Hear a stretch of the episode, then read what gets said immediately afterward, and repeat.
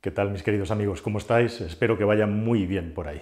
Estaba y estoy preparando un vídeo sobre las mejores ofertas, ese canal eh, periódico que hacemos relativo a las ofertas que hay en el mercado, a los chollos que se pueden encontrar para comprar un automóvil nuevo. Y claro, estamos en un momento y en una situación muy especial en el que acaban de salir la propuesta de ayudas del gobierno que ya está en marcha, el plan MOVES y el plan que antiguamente llamábamos Prever o PIBE, da igual, y te encuentras con una serie de informaciones y de dudas a la hora de establecer qué es lo que está pasando, que de repente empiezas a pensar si da para un vídeo. Y desde luego que sí que da para un vídeo, un vídeo en el que voy a hablar de todas aquellas cosas no tan bonitas o que no nos cuentan en primera instancia sobre cómo está la situación en la venta de coches y realmente estos descuentos que se están anunciando y estas ayudas del Estado cuál es la cara B que tienen o cuál es el reverso eh, no tan bonito o no tan interesante eh, para ponderar bien exactamente qué es lo que estamos recibiendo cuando supuestamente el Estado y las marcas de automóviles están subvencionando la compra de los coches.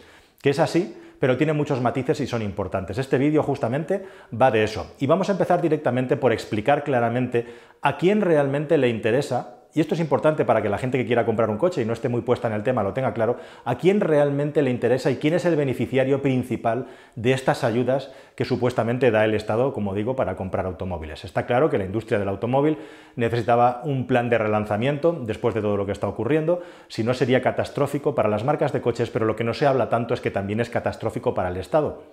Ayudando a las marcas de automóviles, el Estado se ayuda a sí mismo. Así que el primer beneficiario de todas estas ayudas es, por supuesto, Hacienda y el Estado. ¿Y esto cómo es? Pues es muy sencillo. Los automóviles nuevos que compramos tienen IVA, ¿verdad? No es lo mismo vender medio millón de coches que vender un millón y medio de coches, un 21% de IVA. Si cogemos todos los productos que tenemos en el mercado posibles de comprar después de la vivienda, un automóvil es la compra más importante que tiene un hogar y por lo tanto con su 21% es una compra muy importante en lo que se refiere a la recaudación del Estado. El IVA, si compramos un coche, el ticket medio en España es de aproximadamente 15.000 euros, pues estamos hablando de más de 3.000 euros ya de IVA. Y si compramos un coche de 30.000, más de 6.000 euros de IVA. Así que es un ingreso muy importante y al Estado le interesa, para empezar, que se vendan muchos, muchos coches.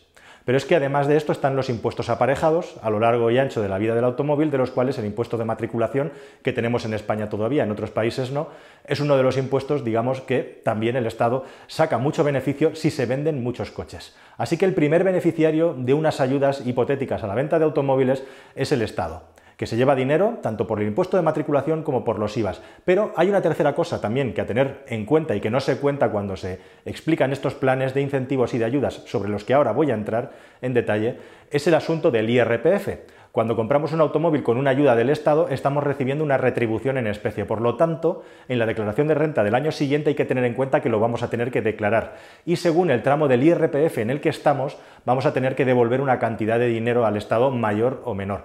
La cuestión es que con estas ayudas, por ejemplo, para comprar un coche eléctrico de hasta 5.500, vamos a poner que la mayoría tendríamos 5.000 euros de ayuda, al final realmente la ayuda como máximo, máximo, máximo va a ser de 3.800 euros eh, si tienes un sueldo muy bajo. Si estás por encima de ese sueldo puede ser bastante menos e incluso puede llegar a ser menos de 3.000 euros de ayuda, lo real cuando el año que viene Hacienda se quede su parte de esa retribución que el Estado te ha adelantado. Así que es súper importante que si te vas a acoger a una de estas ayudas del Estado, sea la que sea, tengas en cuenta que una parte de ese dinero, un porcentaje, en función de tus ingresos y del tramo del IRPF en el que estás, lo vas a tener que devolver el año que viene.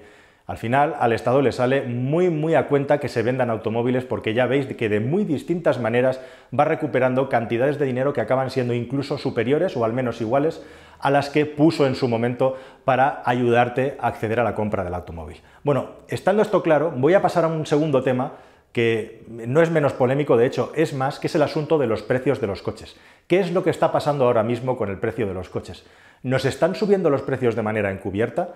Este es otro malentendido también que hay que aclarar y de una manera muy sencilla y muy clara. Es como una partida de cartas. Imagínate que estás jugando una partida de cartas con el concesionario o con la marca de coches, depende de quién sea la propiedad del lugar donde lo vas a comprar, y el concesionario tiene unas cartas para hacerte una oferta, para ofrecerte un precio.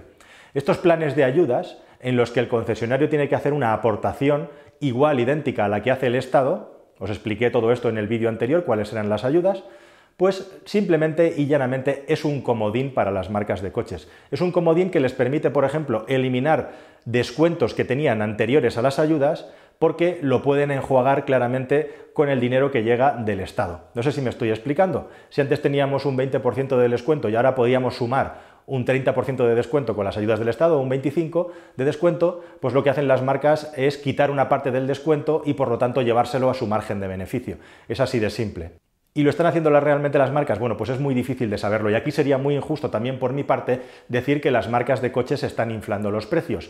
Pero desde luego, si no están inflando los precios, muchas marcas de coches ya he detectado que están reduciendo los descuentos que había hasta ahora. Y en resumen, espero que hayas entendido lo que te he explicado, pero si no te lo he explicado, básicamente lo que te quiero contar es que no vas a tener un precio mejor por tener una ayuda del Estado del que tenías hace semanas o hace meses antes de que entraran estos planes de ayudas en marcha. Por supuesto puede haber excepciones y las habrá y las hay. De eso te voy a hablar en un próximo vídeo, de qué coches están ahora mismo con los mejores descuentos, como os decía, pero lo normal, lo normal es que al final el precio sea igual o incluso en algunos casos un poco superior, porque una parte del descuento que se estaba haciendo antes de que llegaran las ayudas del Estado lo han quitado una parte del descuento equivalente a esa ayuda que llega del Estado, con lo cual los precios no se mueven. Así que con esto te quiero decir que estas ayudas, aparte de ayudar al Estado, valga la redundancia, también ayudan a las marcas de coches. Y es un plan de reflote y de rescate de las marcas de coches. No es tanto un plan para que tú te puedas beneficiar de comprar un automóvil más barato. Por supuesto hay una excepción los coches eco A y especialmente los coches eléctricos que tienen 5.000 o 5.500 euros de descuento si eres una persona que tiene una renta muy baja o eres una persona con minusvalía. Desde luego, si eres una persona con una renta muy baja, comprar un automóvil eléctrico parece un poco contradictorio teniendo en cuenta que son bastante más caros que los automóviles térmicos. ¿no? En algunos casos es el doble del precio, con excepciones igualmente. Uno de esos coches, por ejemplo, con un precio muy interesante con las ayudas es el Seat Mii eléctrico. Pero esto de los 5.000 euros de ayuda también es una forma que tienen las marcas de coches de, mientras no tengan más producción de automóviles eléctricos, venderlos a un precio alto o más alto, puesto que con los incentivos del Estado, que aquí sí que el Estado apuesta claramente poniendo dinero, se queda en un precio normalito. Eso también tiene sus excepciones. Por ejemplo, hacía poco leía un analista en Alemania que decía que Volkswagen había metido la pata, entre comillas, con el precio del Volkswagen ID en Alemania porque se habían comprometido a vender una versión por debajo de los 30.000 euros 29.999 puede ser el precio, el caso es que se habían comprometido, claro, ahora Alemania da 8.000 euros en el caso de Alemania para un vehículo eléctrico, al final te puedes comprar un Volkswagen ID por 21 o 22.000 euros. Aquí Volkswagen jugó mal sus cartas. Quiero decir también que igual que hay cosas negativas, también puede haber cosas negativas en algunos productos. En España, por ejemplo, el caso más claro serían vehículos como el Opel Corsa eléctrico, el 208 eléctrico, el eh, Seat Mii, como digo, eléctrico, o el mismísimo Renault Zoe, que por cierto acabo de probar y del que os publicaré una prueba próximamente. Si no te has suscrito ya, hazlo y dale a la campanilla, que os voy a probar algunos de los coches eléctricos más baratos próximamente.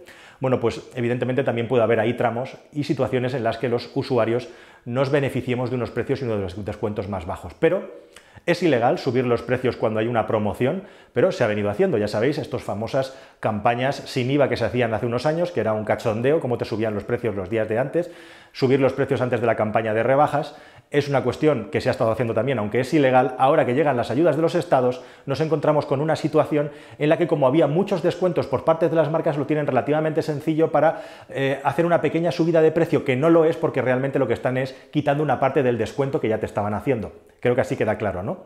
Igualmente, por supuesto, también te digo, y tengo muy claro, que eh, las mejores ofertas para comprar coches han estado durante el confinamiento y previo al confinamiento, antes de que se parara todo, había ofertas muy buenas, que sé que se han hecho operaciones muy buenas justamente para cerrarlas porque era todo un desastre y que ahora los precios respecto a como estaban hace unas semanas es posible, como digo, que estén un poco más altos precisamente porque se le haya restado una parte del descuento, que es la parte que ha entrado de inyección de dinero al Estado, dinero que sirve a las marcas de coches y a los concesionarios para ganar más pasta, no para ahorrárnosla a nosotros. Y relacionado con esto del tema de los precios, muy importante sería la tercera parte de este vídeo, es el asunto de cuál es el precio de los coches. ¿Por qué es tan difícil exactamente saber cuál es el valor de un automóvil? Y me voy a explicar. Y es que toda esta nebulosa de precios, mezclada con descuentos, hemos entrado en una dinámica que es un viaje a toda velocidad hacia un callejón sin salida, que es que directamente al final los usuarios no podemos saber cuál es auténticamente el precio real de nuestro coche. Porque por un lado tenemos el precio de compra en metálico, que es un precio bastante inflado, parece a priori, y por otro lado tenemos el precio de compra del vehículo con la financiación, que es un precio mucho más bajo, mucho más atractivo comercialmente y cuando vas al concesionario es el que te van a intentar colocar, el precio financiado, o al menos financiada una parte.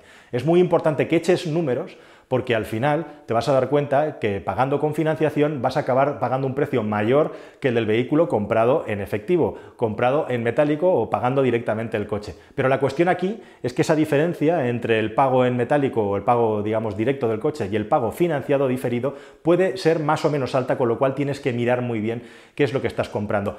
Y esto está relacionado con el hecho, como digo, que puedes salir muy mareado del concesionario sin saber muy bien qué hacer, porque allí te van a colocar una diferencia de precios muy grande y te van a intentar incentivar además que pagues el coche con financiación, ofreciéndote una garantía prolongada, ofreciéndote una serie de, de incentivos de tranquilidad para la posventa del vehículo que te hagan mucha más atractiva la compra financiada que la compra en metálico. Al final, las marcas de automóviles se están convirtiendo en una especie de modelo de negocio como el corte inglés, en el que la financiera tiene cada vez más peso, cada vez eh, te venden más un producto a cuotas en lugar de a posesión, pero al final de todo esto la sensación que a mí me queda, y no es una sensación agradable, es que los coches cada vez son más caros y que a poco que le pones cuatro equipamientos mínimos al vehículo es imposible comprarse un coche hoy en día por menos de 18.000 euros. Con la excusa de la seguridad, con la excusa del medio ambiente, la sensación que da es que los coches son cada vez más caros y que los nuevos elementos de equipamiento que tienen los automóviles no justifican el agrado y la satisfacción de uso el precio al que nos los están vendiendo. ¿Cuál es el precio de los coches?